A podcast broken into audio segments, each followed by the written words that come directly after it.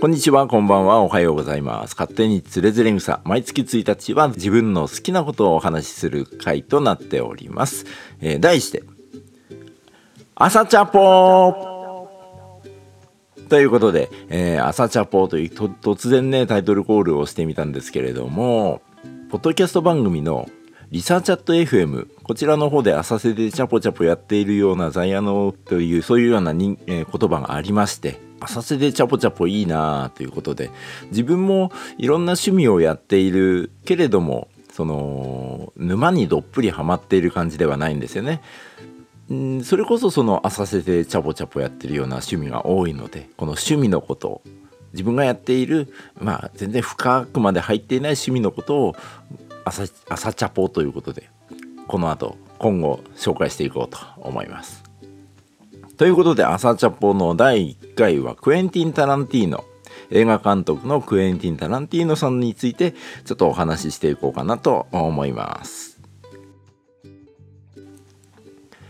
まあタランティーノって言いますともう今もね、えー現役活動中の映画監督ハリウッドの映画監督なんですけれども、えーこの方1963年生まれの現在53 59歳59歳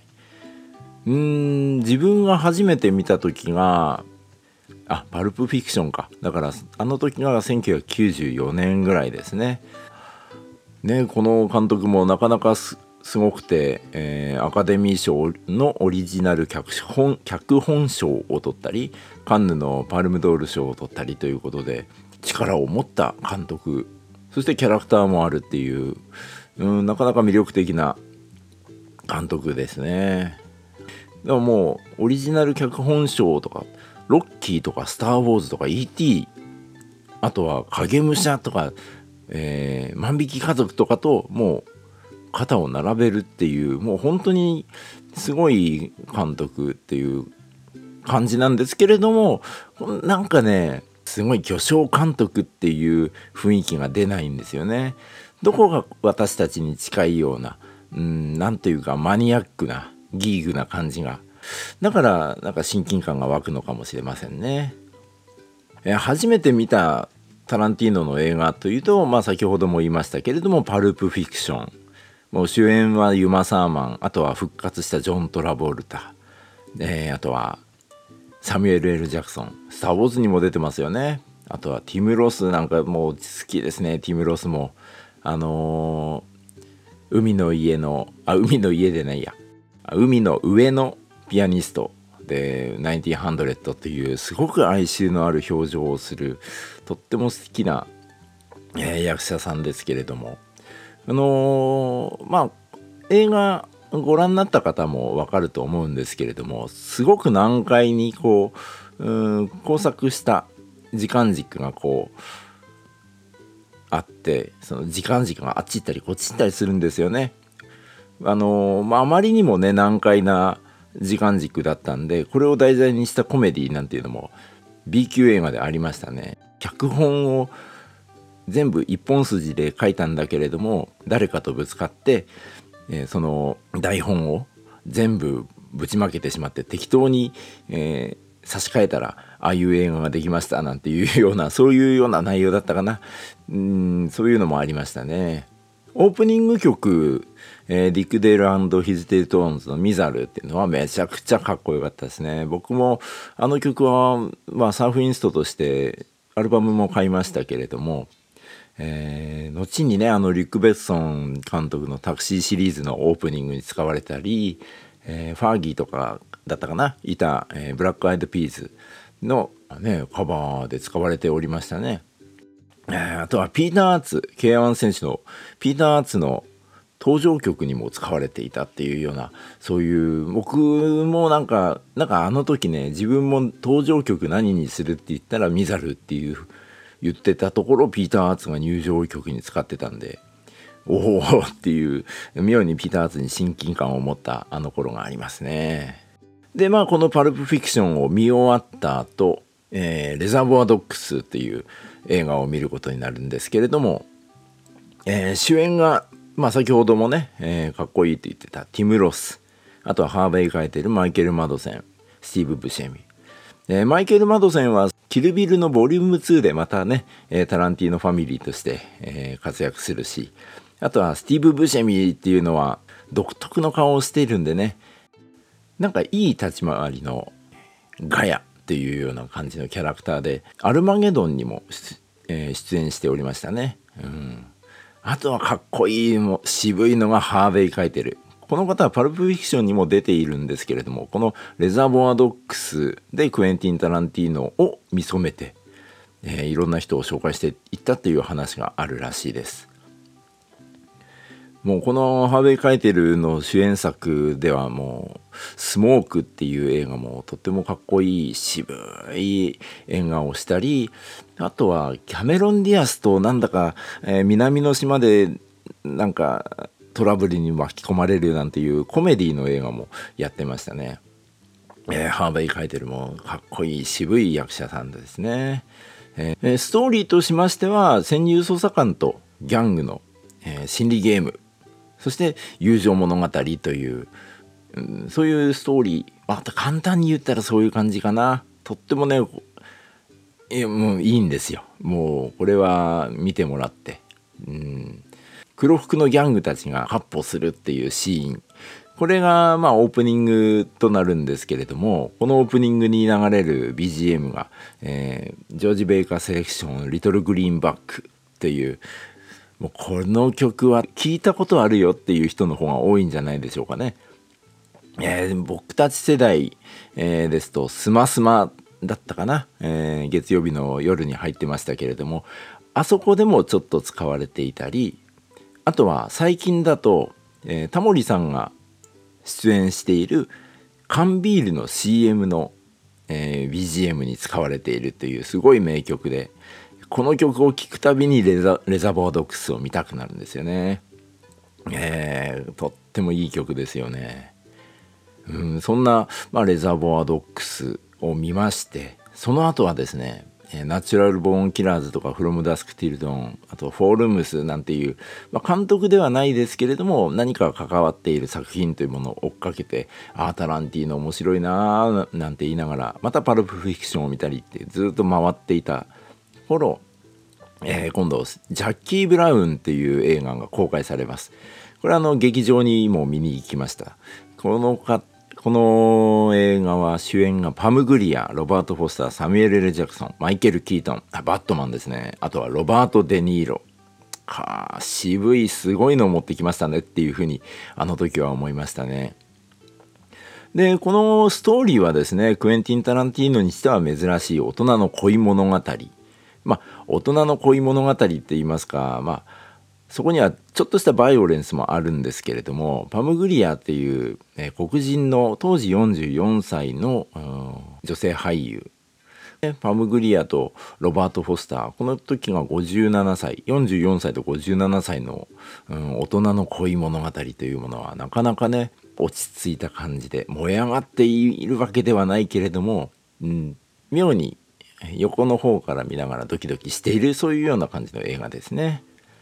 えー、タランティーノ監督はこの作品が好きで、えー、原作者のエルマ・レナード、えー、タランティーノはこの、えジャッキー・ブラウンっていう映画の、え原作となった「ラムパンチ」っていう作品があります。このラムパンチを書いたエルモア・レナードっていう作家さんがいらっしゃるんですけれどもこのエルモア・レナードこの人のことがとっても好きで、えー、13歳だったタランティーノ少年は彼の作品を万引きしたそうですね。えー、この万引きした、えー、この万引きした作品の中に、えその万引きした作品「ザ・スイッチ」という作品なんですけれどもこのスイッチの中にこの時に、えサミュエル・エル・ジャクソンが演じるオーディルあとはロバート・デ・ニーロが演じるルイスそしてブリジット・フォンダが演じるメラニーという、えー、3人のちょっと悪いやつらが出てくるんですけどこの関係が好きで、えー、この当時万引きしたこのスイッチに出てくるこの3人が好きでジャッキー・ブラウンにも登場させそして原作よりもスイッチに寄せたその人間関係というものを強く描いて、いたそうです。まあクエンティン・タランティーノこの方はもう映画監督をやってなかったらオーディルのような武器商人のようなそういうような悪い道に走っていたかもしれないっていうぐらいまあ中二病をこじらせているような感じですけれども、えー、このねジャッキー・ブラウン僕は好きですね、えー、オープニングからかっこいいんですよね。ボビー・ウォーマックの110番街交差点という曲なんですけどももうこの曲かっこいい。もう さっきからねもうかっこいいしか言ってないですね。本当に好きなんでしょうね。えー、ぜひね、えー、ジャッキー・ブラウンこれは見てみてください。本当にかっこいいですよ。えー、という感じで、え、まあ3本の作品を矢継ぎ早にちょっとお話ししたんですけれども私た私なりのタランティーノの映画の見方っていうのがありまして、え、まあ別にね私も評論家でも何でもないんですけれどもあこれ共通点としていろいろあるよなっていうのがトランクの中からのカメラワークっていうのがよくあるんですよね。えー、レザーボアドックスだと捉えられた警官の目線あとパルプフィクションだと、えー、ヴィンセントとジュールスジョン・トラボルタとサミュエル・ジャクソンの、えー、2人が武器を取り出す時の武器が、えー、2人を見上げているような感じあとジャッキー・ブラウンだと、えー、クリス・タッカー演じるボーマンという人間がいまして、えー、その人がトランクに押し込められてその時のボーマンの目線なんていう感じでその後の作品でも結構こういうトランクからのカメラワークっていうのがあって映画館なんかでそれを見つけるとですね一人でちょっとこうニヤッとしててえー、誰もこれ知らねえだろうなんとか思いながら、うん、見ております。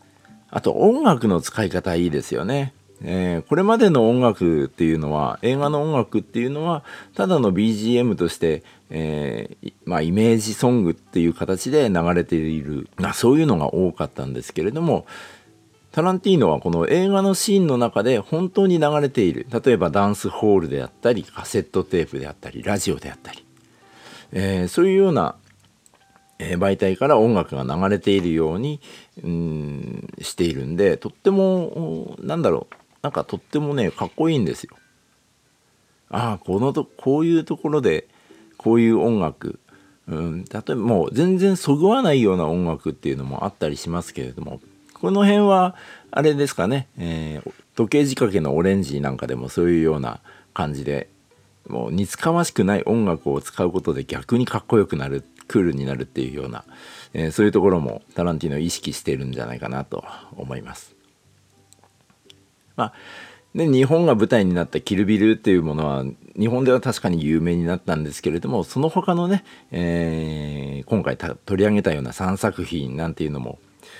えー、参考にというかまあ参考になるかなあ見ていただいたりあとはこの他にも最近ねまた、えー、受賞したアカデミー賞かなオリジナル賞を取った「Once Upon in Time America」であったり「デスプルーフ」カーアクション満載ですねあとはちょっと監督じゃないんですけれどもコメディ色の強い「フォールムス」っていう映画があります。えー、また見て見たことがない方はちょっと見てみたらどうですかね。えー、という私の朝チャポのコーナーでした。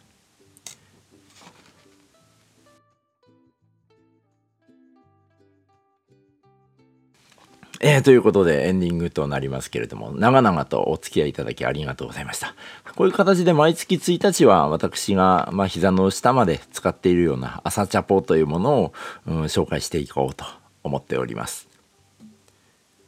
そして本編の方は毎週水曜日夕方6時に新しいエピソードを公開しております。そちらの方もお聴きください。え、ご意見ご感想は私のツイッターに、えー、書いていただけますと今後のかん、え、今後の番組制作の励みとなります。どうぞよろしくお願いいたします。ということで今日はタランティーノについてクエンティン・タランティーノ監督について朝チャポいたしました。それではまた来月バイバーイ